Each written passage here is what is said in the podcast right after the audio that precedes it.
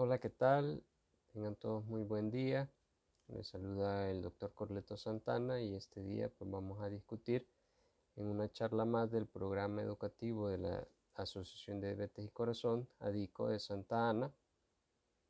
Un tema pues interesante y de importancia para todos que es sobre las complicaciones en la diabetes. Algo que siempre tenemos que hacer remembranza sobre esto. Yo sé que muchas veces han escuchado eh, para las personas que continuamente van a la asociación sobre este tema, pero es importante que siempre lo discutamos. antes de entrar en detalle, pues vamos a hablar un poco sobre lo que es la diabetes y pues sabemos de que es una alteración en sangre sobre lo que son los hidratos de carbono o glucosa en general debido a diferentes problemas. Déficit de la secreción de insulina, ya sea parcial o total, que era una diferencia que discutíamos sobre los tipos de diabetes. Aumento en la producción de glucosa a través del hígado, resistencia a la insulina a nivel periférico, es decir, que no captamos de suficiente glucosa en lo que es el músculo, la grasa, etcétera, y pues todo esto lleva a que continuamente o poco a poco se vayan aumentando los niveles de glucosa en sangre y con esto llegar hasta el desarrollo de la diabetes. Claro que esto es progresivo dependiendo del tipo de diabetes que estemos hablando, pero el tema del día de hoy que son las complicaciones, pues es importante tanto para aquellas personas que padecen de diabetes tipo 1 como para aquellas personas que padecen de diabetes tipo 2 o que están embarazadas y les han dicho que tienen diabetes estacional, etc. Antes de continuar eh, más sobre, hablando sobre lo que son las complicaciones, tenemos que recordar también los valores de glucosa que buscamos cuando estamos tratando o tenemos el diagnóstico de diabetes glucosa en ayunas de 80 a 130 miligramos de cilitro, glucosa postprandial menor a 180 y una hemoglobina glicosilada menor o igual al 7%. Estos valores son en general lo que se recomiendan para mantener un buen control de la diabetes. Hay más cosas que pudiéramos discutir sobre los valores de glucosa en la diabetes o los objetivos de control en el tratamiento pero tal vez eh, estos son los más conocidos, los de mayor relevancia, y pues la hemoglobina glicosilada que tiene más estudios sobre eh, el control o el objetivo que se debe alcanzar con esta sobre la prevención en, en, las complicaciones de la diabetes. Es decir, que a menor sea la hemoglobina glicosilada que nosotros tengamos, también va a ser menos probable que las complicaciones aparezcan más tempranamente. Ahora, ¿y por qué les traía mención yo esto? Para recordar que si estamos por fuera de estos valores o objetivos de control en nuestro tratamiento de la diabetes, pues vamos a tener como resultado un mal control en la diabetes y este mal control en la diabetes nos va a tener como resultado determinadas complicaciones, ya sean agudas o complicaciones crónicas. Entonces, cuando nos referimos a complicaciones agudas y complicaciones crónicas, estamos hablando de en cuánto tiempo se desarrollan estas complicaciones. Podemos decir, por ejemplo, que una complicación aguda se desarrolla en días o semanas y una complicación crónica se va desarrollando a lo largo del tiempo. Pueden ser meses o incluso años y son más difíciles a veces de detectar, sobre todo en sus en sus inicios, como por ejemplo una enfermedad renal crónica o daño renal, que pues eso es progresivo, la persona no siente mayor, no tiene mayores síntomas, pues tal vez por eso tampoco les ponemos mucha atención a esto. Ahora hay algunos factores de riesgo que nos pueden predisponer a que las desarrollemos más fácilmente. Por ejemplo, en las complicaciones agudas, mientras más control tengamos también en la diabetes, dependiendo del tipo de medicamento que ocupemos, también vamos a tener más riesgo de una complicación aguda como es la hipoglicemia o bajón de azúcar como es conocido por la mayoría de personas. Otro factor de riesgo, por ejemplo, serían las infecciones de cualquier tipo, digamos, en general, que nos puedan predisponer a que tengamos hiperglicemias durante esa infección y esa infección si se agrava y la hiperglicemia por tanto se agrave, nos pueda llevar por ejemplo a una cetoacidosis diabética o un estado hiperosmolar no cetósico que son complicaciones también agudas que podemos ver en la diabetes. También el tipo de medicamento, como les decía, que estemos utilizando, así como la suspensión abrupta del medicamento, por ejemplo, sobre todo aquellas personas o jóvenes que ocupan insulina eh, y lo suspenden abruptamente y al cabo de unos días o, semanas, eh, a veces pueden ser meses, la glucosa se descontrola o la diabetes, perdemos el control de la diabetes y esto nos lleva a una cetoacidosis diabética, un estado hiperhormonal no cetósico. Otros factores de riesgo pueden ser, por ejemplo, sobrepeso, obesidad, sedentarismo, una mala alimentación, el tabaquismo o el que fumemos también. Eh, también, por ejemplo, problemas de colesterol y triglicéridos altos, hipertensión arterial no controlada, enfermedad renal crónica, etc. Y estos, estos últimos factores de los que les hablo van más de la mano con complicaciones crónicas, porque esto es algo que a medida que más nos expongamos a este tipo de factores, más probable es que las complicaciones aparezcan si no las prevenimos. Entonces, entrando en detalle en lo que son las complicaciones agudas de la diabetes, como les decía, en este grupo podemos tener o hablar de tres complicaciones, son la cetoacidosis diabética, el estado hiperosmolar no cetósico y la hipoglucemia. Las primeras dos complicaciones que serían la cetoacidosis y el estado hiperosmolar son características de elevaciones bastante eh, importantes, abruptas, de lo que es la glucosa en sangre. Esto pues nos lleva a que la persona se deshidrate, a vómitos, náuseas, incluso podemos llegar a coma y muerte. Esto generalmente pasa debido a que hay una enfermedad que agrava o descontrola la diabetes, por ejemplo las infecciones como les decía, o en aquellas personas que suspenden sus medicamentos y que al suspenderlo pues la diabetes se sale del control y nos lleva a este tipo de complicaciones. Y la última complicación, que es la hipoglicemia, de igual forma.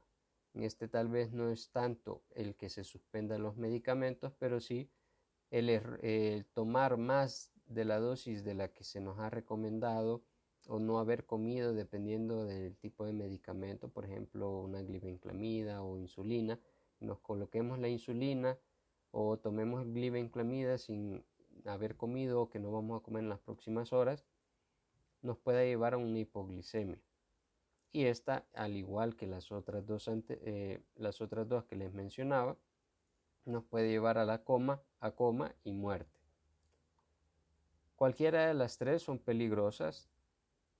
Eh, la única, tal vez la diferencia, una diferencia importante entre las agudas y las crónicas es lo que les decía acerca de los síntomas. Generalmente cuando hablamos de complicaciones crónicas, los síntomas van apareciendo ya cuando la enfermedad o la complicación está muy avanzada.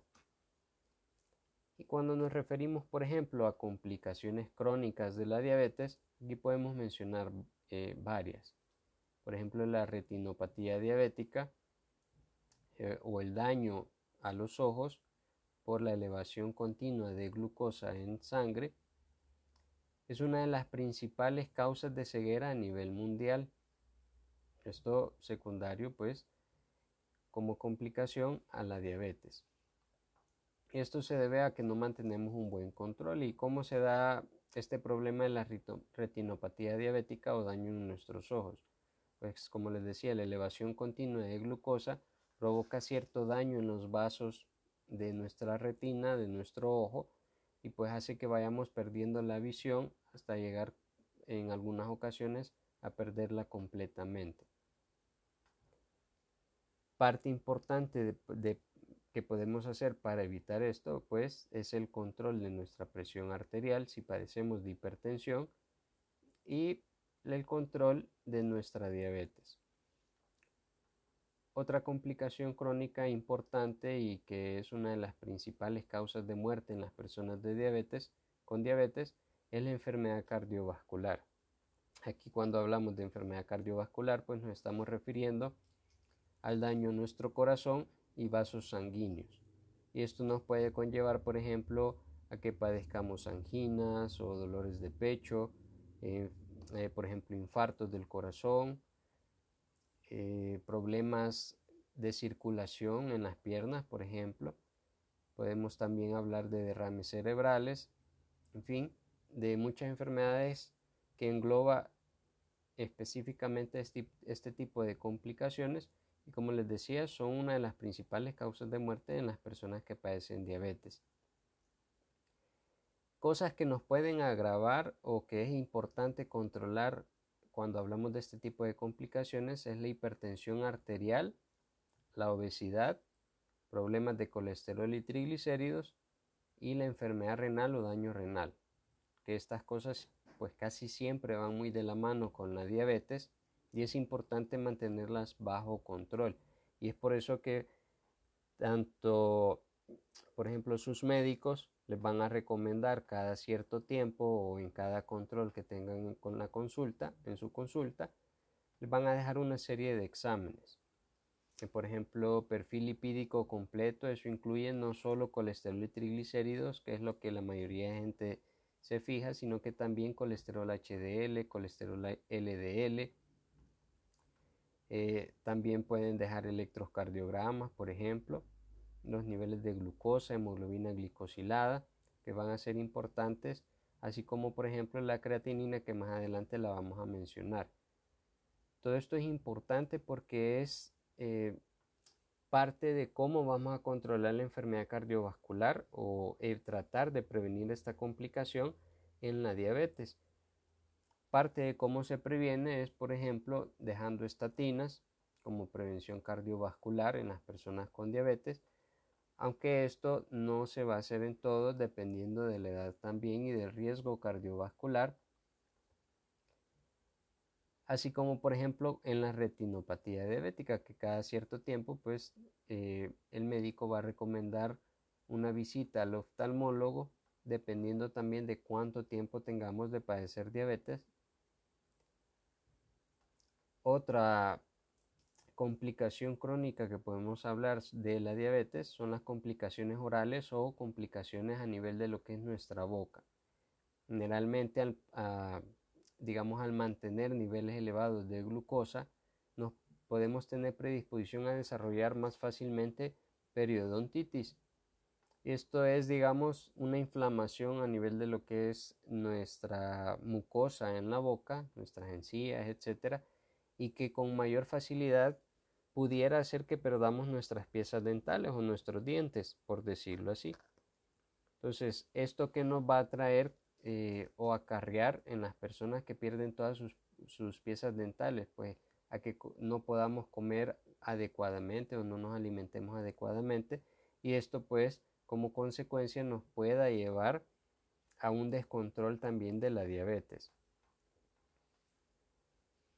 Otro, por ejemplo, eh, problema que nos trae este tipo de complicaciones en la diabetes es también el aumento del riesgo cardiovascular o de la enfermedad cardiovascular, ya que también se ha asociado los problemas de periodontitis con enfermedad cardiovascular en personas que no padecen diabetes y si padecen diabetes, pues esto es todavía aún mayor. Recordemos de que las personas que padecen diabetes tienen el doble o el triple de riesgo de padecer cualquiera de estas enfermedades, sobre todo enfermedad cardiovascular o digamos un infarto, eh, sobre aquellas personas de que no padecen diabetes.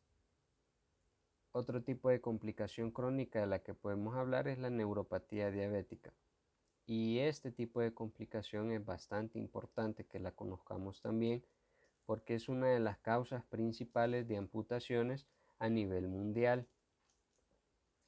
¿Y esto por qué es? La neuropatía diabética, pues digamos de que a medida que nosotros mantenemos niveles de glucosa muy elevados en sangre, van dañando nuestro, nuestros nervios en todo el cuerpo, no solo en algunas partes en específico. Eh, yo siempre les pongo el ejemplo a las personas de que imaginemos de que en nuestro cuerpo tenemos nuestros nervios y los nervios son como los cables que llevan la electricidad, que llevan, digamos, un forro sobre eh, la conducción de cobre que llevan por dentro. Entonces, digamos que la glucosa lo que hace es quitar o dañar ese recubrimiento que van sobre los cables de cobre.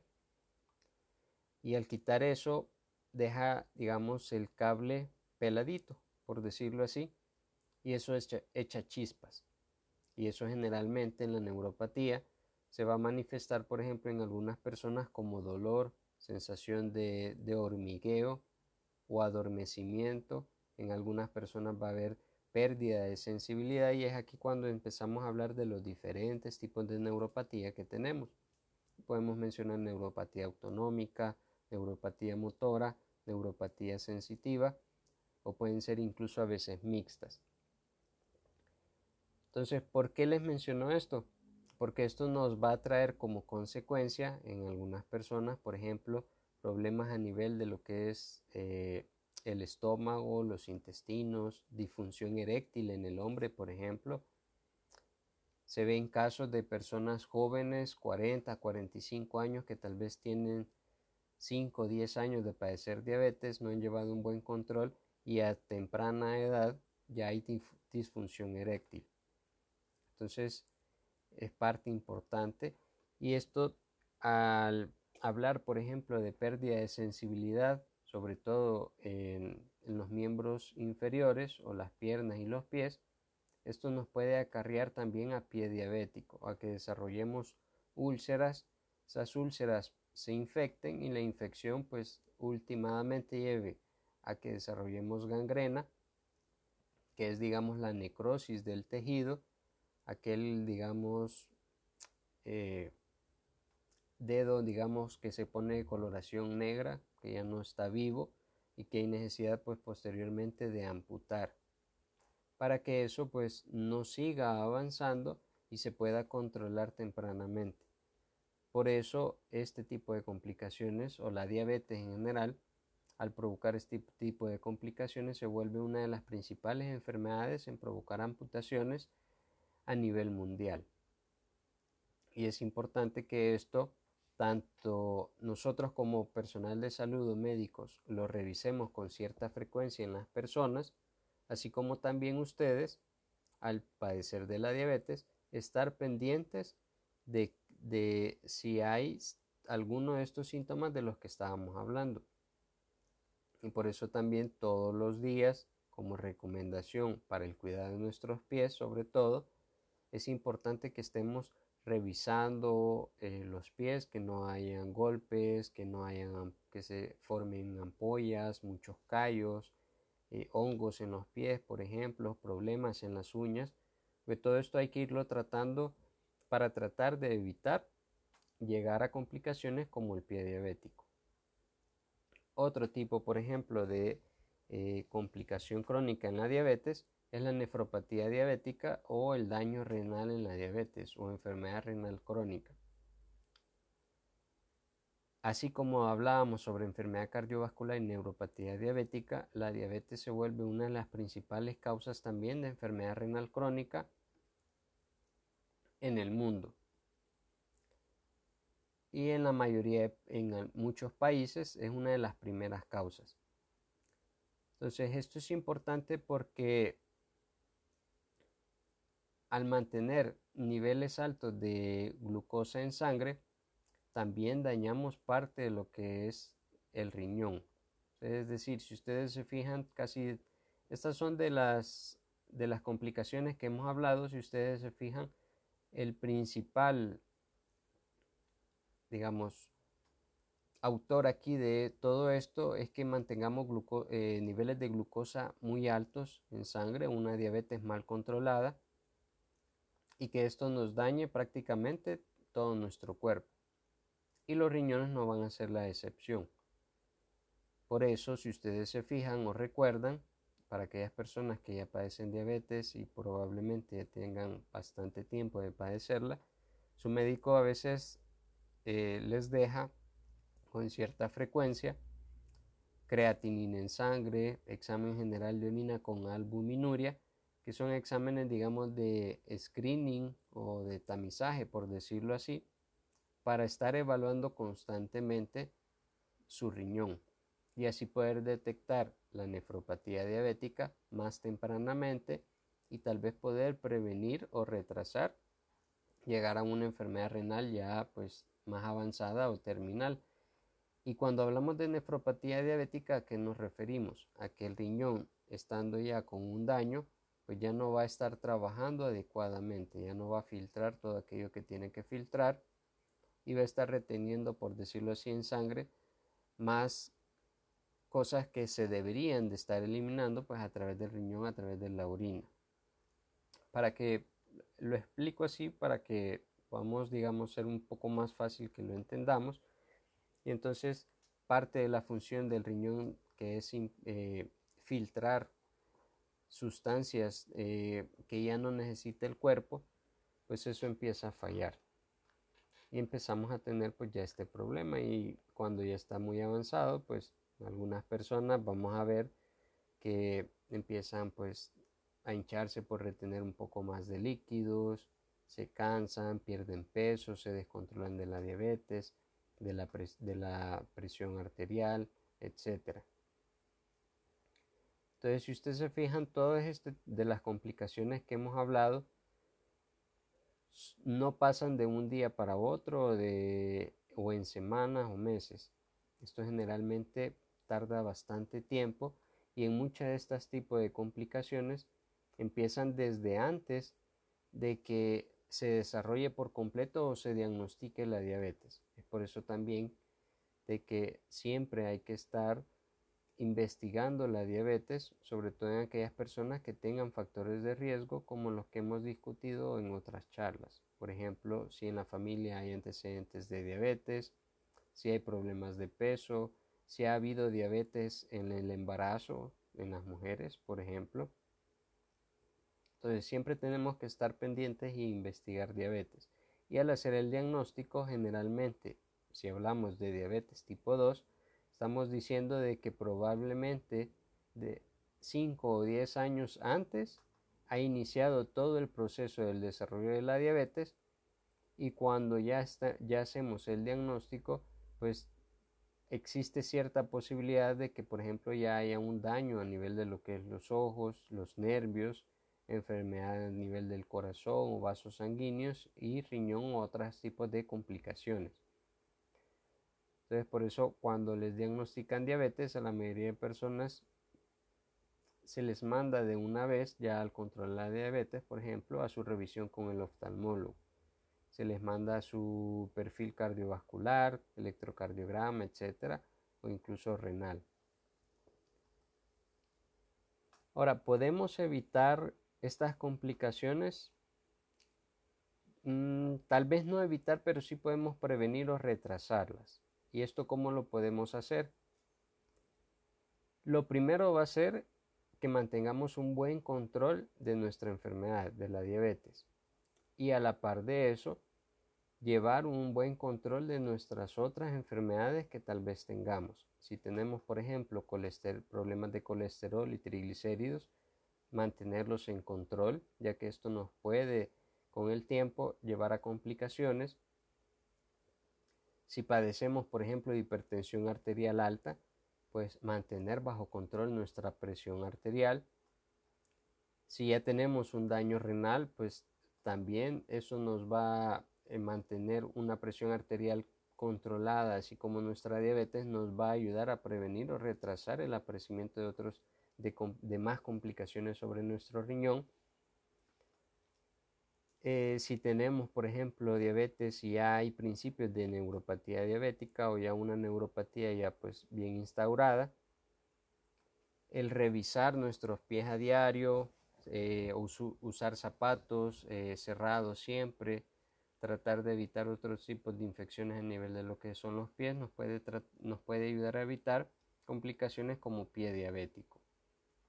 Entonces, si se fijan, no es solo mantener controlada nuestra diabetes, sino que implica una serie de acciones a la par de eso que no son menos importantes, así como también mencionar siempre el ejercicio, una alimentación adecuada y la educación en diabetes, que son parte también importante de el tratamiento de la diabetes.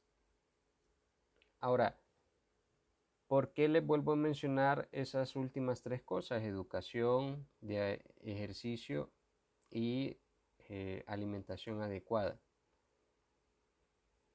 Sobre todo aquellas personas que tienen diagnóstico reciente de diabetes, al mantener un buen control desde el inicio, las complicaciones disminuyen pues drásticamente y se puede mantener un buen control durante más tiempo. Y esas tres últimas partes, eh, digamos, cosas que les mencioné, educación, dieta, ejercicio, se deben de mantener siempre a lo largo de toda nuestra enfermedad, sobre, a lo largo de los años.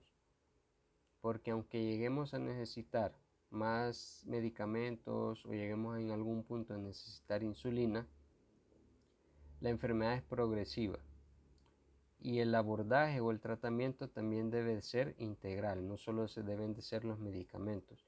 Y aquí también entra en parte cómo se pueden prevenir complicaciones, por ejemplo, a nivel de lo que es el riñón o corazón, porque también tenemos hoy, con el paso del tiempo, nuevos medicamentos que pueden sumar a esa protección o a esa prevención que tratamos de hacer para evitar daño en lo que es corazón y riñón.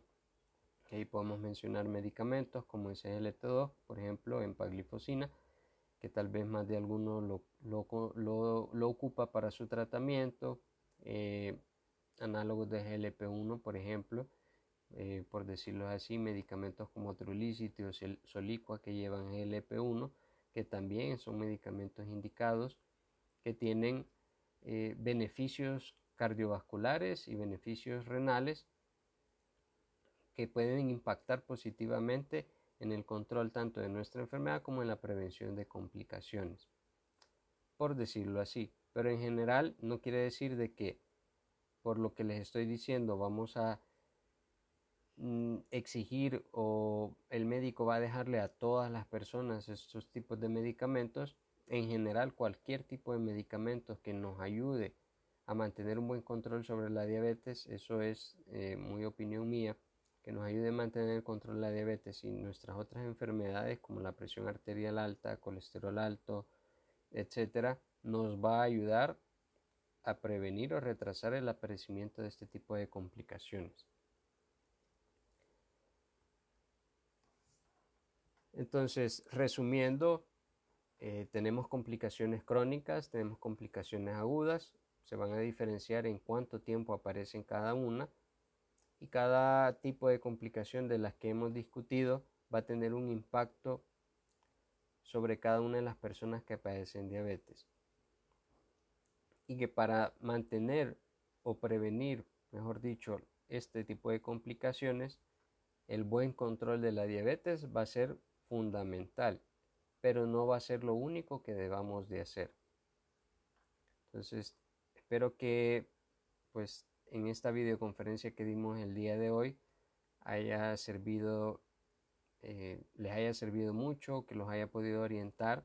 Si hay preguntas o dudas, háganoslas llegar, vamos a tratarlas de responder.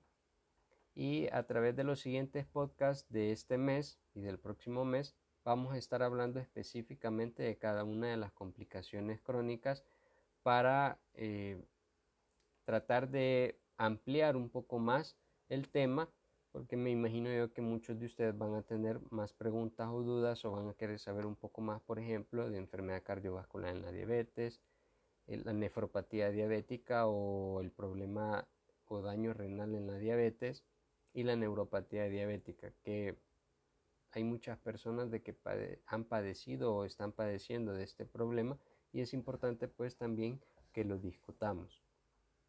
Entonces, como les digo, Muchas gracias por la atención de este día, espero que les haya servido y cualquier duda o pregunta nos la pueden hacer llegar y vamos a tratar de estar, estar respondiéndolas ya como les decía la vez anterior a través de las redes sociales, a través de los podcasts, etcétera. Muchas gracias y nos vemos el próximo mes para una charla más.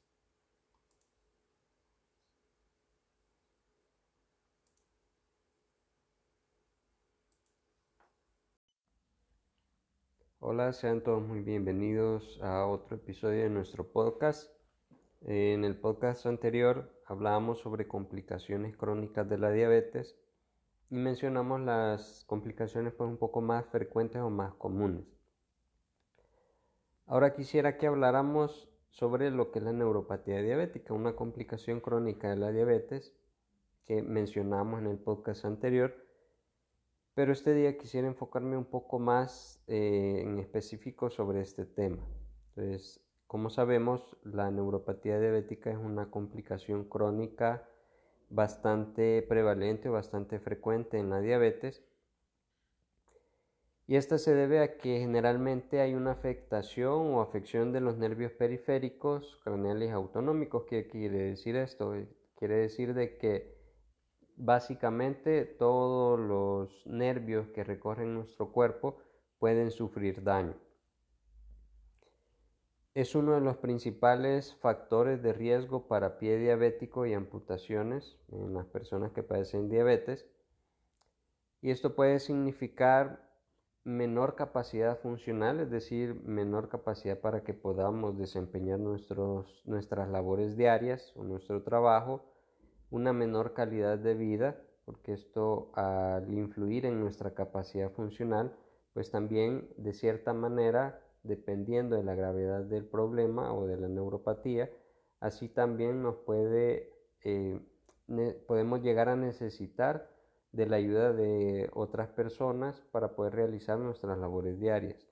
Y esto se va a traducir también en un mayor grado de mortalidad en las personas que padecen diabetes.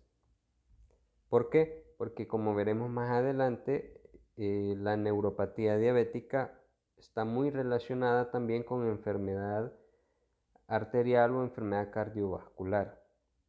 Entonces esto nos aumenta muchísimo la mortalidad no solo por amputaciones o infecciones graves por pie diabético, sino que también en general por enfermedad cardiovascular. Ahora, ¿por qué se da la neuropatía diabética o cómo se desarrolla la neuropatía diabética? Eh, a manera sencilla, esto se debe a que eh, las fibras de nuestros nervios, digamos, o nuestros nervios en general que recorren todo nuestro cuerpo, tienen una exposición muy prolongada a la hiperglicemia en el cuerpo. ¿Qué quiere decir esto? De que la glucosa se mantiene muy alta por mucho tiempo y esta glucosa alta eh, hace que se acumulen ciertos productos que derivan de la digamos de la de todo el mecanismo del procesamiento de la glucosa y esta acumulación de productos hace de que nuestras vayan dañando poco a poco las fibras de nuestros nervios. Ojo que al principio no dañan todas las fibras, sino que dañan en específico ciertas fibras que vamos a discutir más adelante. Y así poco a poco, mientras más se mantenga esta exposición a la glucosa, más daño van a sufrir nuestros nervios. Y además de esto también vamos a tener factores eh, isquémicos que nos van o van a exponenciar esa, digamos, ese daño que sufren los nervios por la glucosa. ¿Y a qué me refiero con factores isquémicos?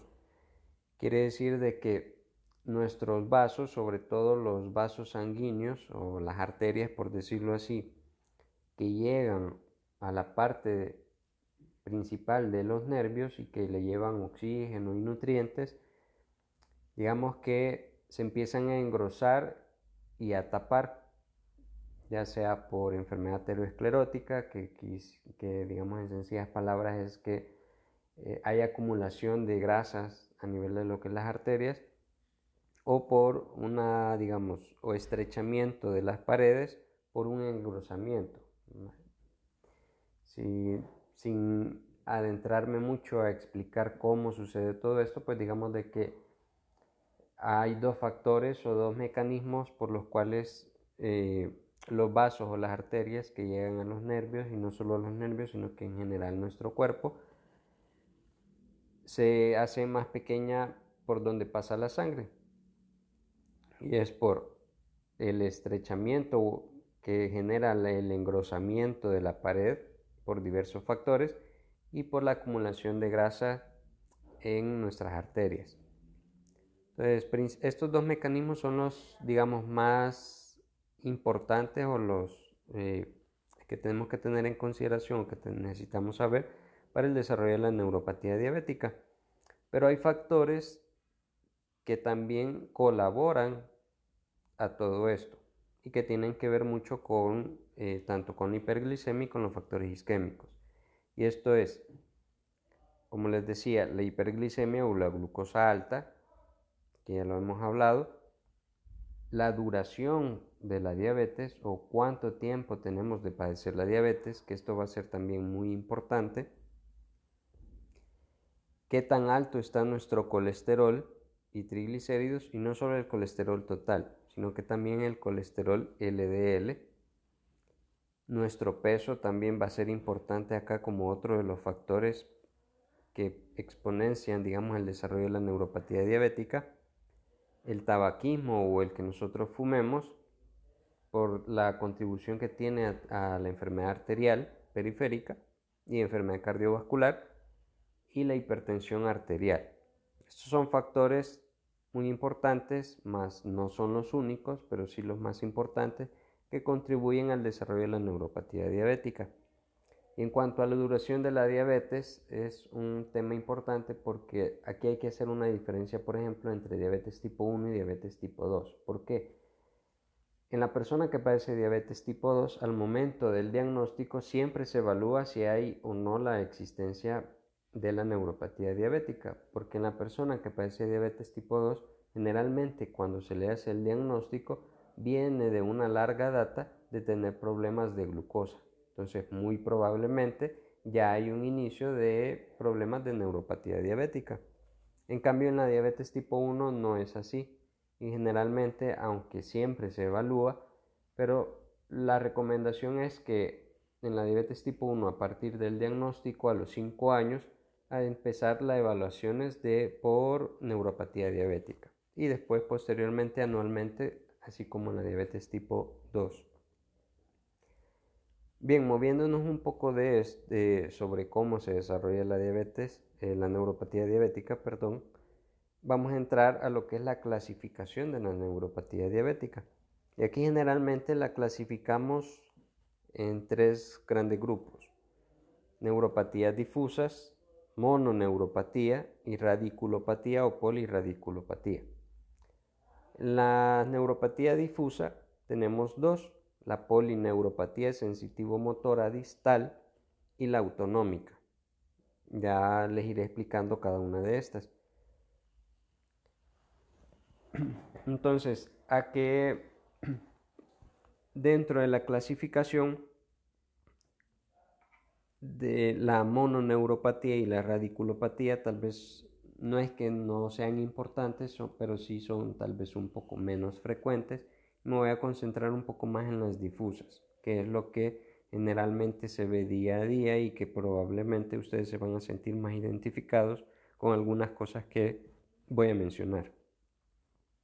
Cuando hablamos de polineuropatía sensitivo-motora distal, Generalmente nos estamos refiriendo a, un tipo de neuropatía diabética dentro de las que es una de las más frecuentes o la más frecuente. Generalmente es bilateral, es decir, que generalmente eh, es en, las, en los dos miembros inferiores y cuando hablamos de polineuropatía distal simétrica nos estamos refiriendo principalmente a, a los pies, perdón. Es simétrica porque generalmente abarca a los dos pies o piernas por igual. Generalmente se describe que una sensación desagradable como tipo quemazón, generalmente es más frecuente o es de predominio nocturno en la mayoría de personas y se caracteriza por dolor y que a veces disminuye con el movimiento. Entonces la persona se queja de dolor, dice que se para, camina un poco y el dolor disminuye. Eso en algunas personas es así, en otras personas conforme pasa el tiempo, pues esto aumenta todavía más y eh, eso va desapareciendo. Unas personas incluso refieren cierta sensación de adormecimiento, hormigueo en, en los pies y se caracteriza de, una, de un exceso, digamos, de dolor con algún con estímulos o sensaciones que generalmente no lo provocan. ¿A qué me refiero con esto? Por ejemplo, algunas personas van a referir o se pueden identificar cuando yo digo que me pongo el calcetín y pone solo con el roce del calcetín y mi pie me genera dolor o con una sensación de quemazón. Y lo mismo pasa a veces cuando la persona se, se acuesta ahí en la noche para ir a dormir, para dormir, y solo el roce que existe con el pie y la sábana genera dolor. Generalmente cuando a medida que la, neuropatía avanza hay pérdida de los reflejos en las piernas y en los pies y de la sensación de protección que podamos tener. Entonces esto nos pone en riesgo porque podría provocar que con pequeños golpes que podamos tener en los pies no nos demos cuenta por la disminución de la sensibilidad y esa falta o pérdida de reflejo de protección que podamos tener ante, ciertas, ante ciertos, digamos, estímulos. Generalmente el diagnóstico de la neuropatía diabética es clínico, es decir, de que no hay en sí un, hay ciertos exámenes de los que nos podemos apoyar, pero no hay algo en sí en específico que nos dé el diagnóstico, más si nos ayudan a descartar otros exámenes ciertas afecciones o ciertas enfermedades que pudieran provocar neuropatía que no necesariamente vayan a estar relacionadas con la diabetes. Entonces, por eso que van a ver en algunas, eh, algunas personas que padecen diabetes que sus médicos los van a examinar con cierto aparatos cada cierto tiempo para determinar si hay pérdida de ciertas eh, sensaciones o de cierta sensibilidad, sobre todo en los pies, que puedan predisponer o que nos hagan pensar de que estamos frente a una neuropatía diabética.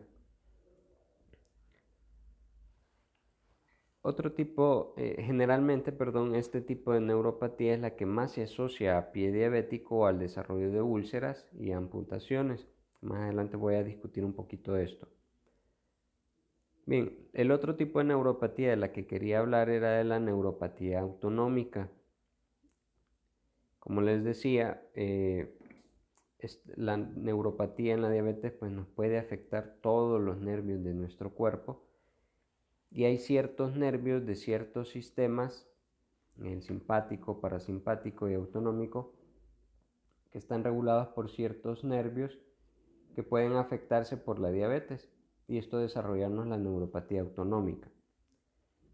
Esto en algunas personas puede duplicar o aumentar la mortalidad, eh, sobre todo por ejemplo en enfermedad cardiovascular, porque puede afectarnos diferentes sistemas. Uno de ellos, por ejemplo, es el el sistema cardiovascular o el sistema o nuestro corazón, por decirlo así. ¿Por qué? Porque este tipo de neuropatía nos puede predisponer a desarrollar cierto tipo de arritmias, a un mal control o eh, digamos de la hipertensión aún si, si estamos tomando nuestros medicamentos. Podemos tener, por ejemplo, acelerado el corazón eh, incluso sin estar haciendo alguna actividad física, es decir, tener taquicardia en reposo y esto en algunas personas puede predisponer a, por ejemplo, dolores precordiales, dolores de pecho, eh, cansancio, etc. Caso contrario, la hipertensión nos puede provocar también hipotensión ortostática, es decir, que con ciertos movimientos o actividades que nosotros hagamos sentimos el mareo, pero es porque nuestra presión bajó. Y aquí entra esto también muy importante porque eh, si tenemos una hipoglicemia o bajón de azúcar, por decirlo así, en algunas personas esto puede, este tipo de neuropatía puede hacer de que la percepción o la sensación de la que provoca la, tener una hipoglicemia o un bajón de azúcar sea bajo y no, no poderla eh, no podernos darnos cuenta de que estamos, teniendo, estamos ante un bajón de azúcar y esto nos lleve a que el tratamiento o la reversión de esa hipoglicemia o bajón de azúcar se haga tarde y por ende complicarnos eh, un poquito más nuestra salud. También podemos tener, por ejemplo, afección de nuestro sistema gastrointestinal, es decir, nuestro estómago, nuestros intestinos, eh, generalmente esto puede caracterizarse por muchas situaciones, por ejemplo, eh, algunas personas van a estar sufriendo mucho reflujo y sensación de llenura de, a muy temprano, eh, muy temprano. Esto es porque nuestro estómago, digamos que se pone perezoso y hace que la digestión sea más lenta. Entonces aquí es cuando nosotros generalmente como médicos pues les indicamos ciertos medicamentos para evitar eso. Aparte que también podemos tener, por ejemplo, eh, diarrea. Algunas personas diarrea con periodos de estreñimiento, es decir, pasamos unos días con diarrea, de repente nos tapamos, como dice la gente, y entramos en un periodo de estreñimiento y así estamos en ese. Estira y encoge. Entonces, generalmente a veces se maneja como un síndrome de intestino irritable, por decirlo así. Si hay, hay necesidad en algunas ocasiones de descartar otros tipos de enfermedades que nos puedan dar diarreas crónicas o estreñimiento crónico. Y pues aquí viene mucho la modificación de la dieta, etc. Y también alteraciones geniturinarias. Por ejemplo, aquí disfunción vesical, es decir, problemas con nuestra vejiga. Algunas personas incontinencia, por ejemplo, urinaria. En las mujeres esto puede predisponer también este tipo de neuropatía a infecciones urinarias frecuentes. En el hombre, al ser pues un poco más notorio esto, la disfunción eréctil o disfunción sexual, sobre todo en hombres pues más jóvenes en los que no se espera que haya este tipo de problemas y por debido a este tipo de neuropatías en la diabetes, a muy tempranas edades empiezan con disfunción eréctil o disfunción sexual. Entonces, si ustedes se fijan, eh, la diabetes no solo va a afectar esto o aquello, sino que afecta en general todo nuestro cuerpo y es de ahí de la importancia que nosotros tratamos de hacerles a todas las personas de llevar un buen control de glucosa y no solo de glucosa, sino que un buen control metabólico en general, que eso incluiría el peso, colesterol, triglicéridos, hipertensión arterial, si padecemos de presión arterial alta, etc. Y junto al desarrollo de la neuropatía diabética, pues también tenemos el peligro o la predisposición a desarrollar pie diabético. Y el pie diabético pues en general no es más que una infección o ulceración o destrucción de los tejidos eh, a nivel de lo que es el pie. Y esto generalmente pues va motivado o se da por la presencia de neuropatía que puede ir acompañada o no de enfermedad arterial periférica, como les explicaba hace un momento.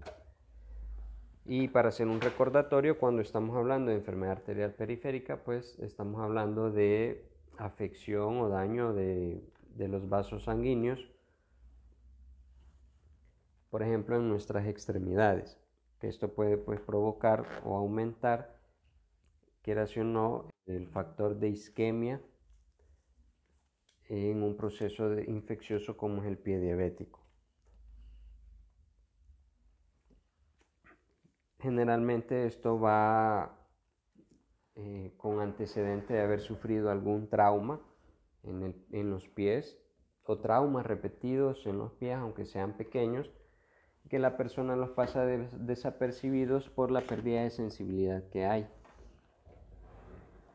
Factores de riesgo para esto, pues ya hablábamos, la neuropatía diabética es bastante importante, la enfermedad arterial periférica, el tiempo de duración de la diabetes, llevar un mal control de nuestra enfermedad y no solo de la diabetes, sino que de otras enfermedades como incluso enfermedad renal crónica. Acá es donde también se vuelve muy importante el deterioro visual que podamos tener por la diabetes deformidades en nuestros pies por, la misma neuropatía diabética, que tengamos callosidades plantares o callosidades en nuestros pies, que esto pueda provocar con el tiempo pues eh, ciertos tipos también de infecciones o ulceraciones. Todo esto es muy importante por conocerlo porque también es, eh, a medida que nosotros conozcamos esto, también podemos hacerle frente o hacer prevención del pie diabético. ¿Y cómo vamos a hacer esto? Pues lo más importante, como les decía, control metabólico o control de nuestra diabetes.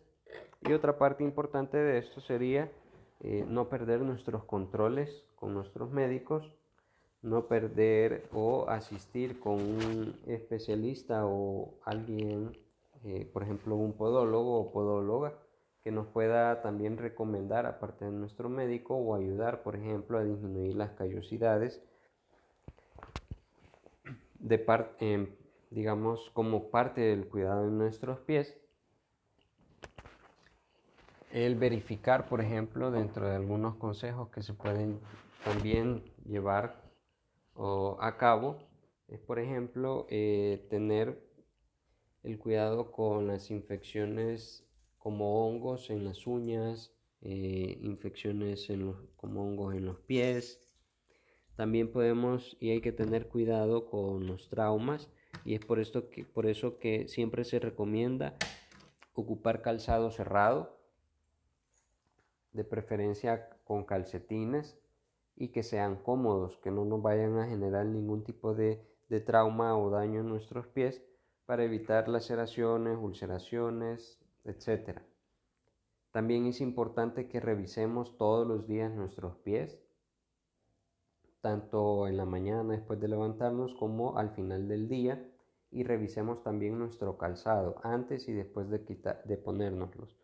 ¿Por qué? Porque es importante verificar que no haya nada dentro de nuestro zapato que nos pueda provocar algún trauma en el pie y también verificar al quitarnos los zapatos de que por error no hayamos pateado, por ejemplo, algún clavo, alguna tachuela que haya logrado traspasar la suela de nuestro zapato y dañarnos nuestro pie. Por eso también una recomendación que se hace es que se ocupe eh, calcetines, de preferencia de algodón, y calcetines de colores claros o de preferencia blanco, así ante cualquier secreción o sangrado que no es habitual en los pies, se pueda detectar a tiempo si no tenemos la costumbre, por ejemplo, de revisarlos todos los días. La forma en que cortamos las uñas también es importante para no dar una forma redondeada, sino que también eh, una forma recta al cortar las uñas, para así evitar que pues, la predisposición a desarrollar lo que comúnmente conocemos como uñeros. Entonces todo esto es importante que lo podamos llevar a cabo, que lo conozcamos y que sepamos que la, prevención es, digamos, el único mecanismo o el único tratamiento que tenemos para evitar todos estos problemas. No hay tratamiento actualmente que pueda curar la neuropatía diabética. No hay tratamiento que pueda parar el curso natural. El curso natural de la neuropatía va a continuar pero sí tenemos de nuestro lado la prevención, que es la parte más importante. Dentro de los tratamientos para neuropatía diabética hay ciertos medicamentos que se pueden utilizar, sobre todo cuando la neuropatía es dolorosa o sensitiva, pero es un tratamiento sintomático, es decir, que va encaminado a reducir la sensación de dolor que pueda existir. Entonces esto es, es importante que lo conozcamos que tratemos de seguir las indicaciones de nuestros médicos también y que ante cualquier problema que tengamos a nuestros pies, nuestros pies no retrasemos la consulta al, médico. hay que consultar siempre, por muy pequeño que sea la lesión que, que veamos, esto se puede convertir en un total calvario para la persona que sufre de pie diabético. Entonces siempre es importante consultar a tiempo, nunca retrasar la consulta y así se trata a tiempo el pie diabético o el problema que tengamos y se previenen eh, complicaciones o consecuencias como las amputaciones. Bien, esto era lo que les traía el día de hoy. Lo que quería discutir con ustedes es algo que considero es muy importante que todos conozcamos para que podamos eh, tratarlo a tiempo, conozcamos cómo se puede prevenir y la importancia del control de la glucosa o de la diabetes. esto es todo por hoy. Nos vemos en el siguiente podcast donde seguiremos hablando de las complicaciones crónicas de la diabetes. Tengan todos muy buen día.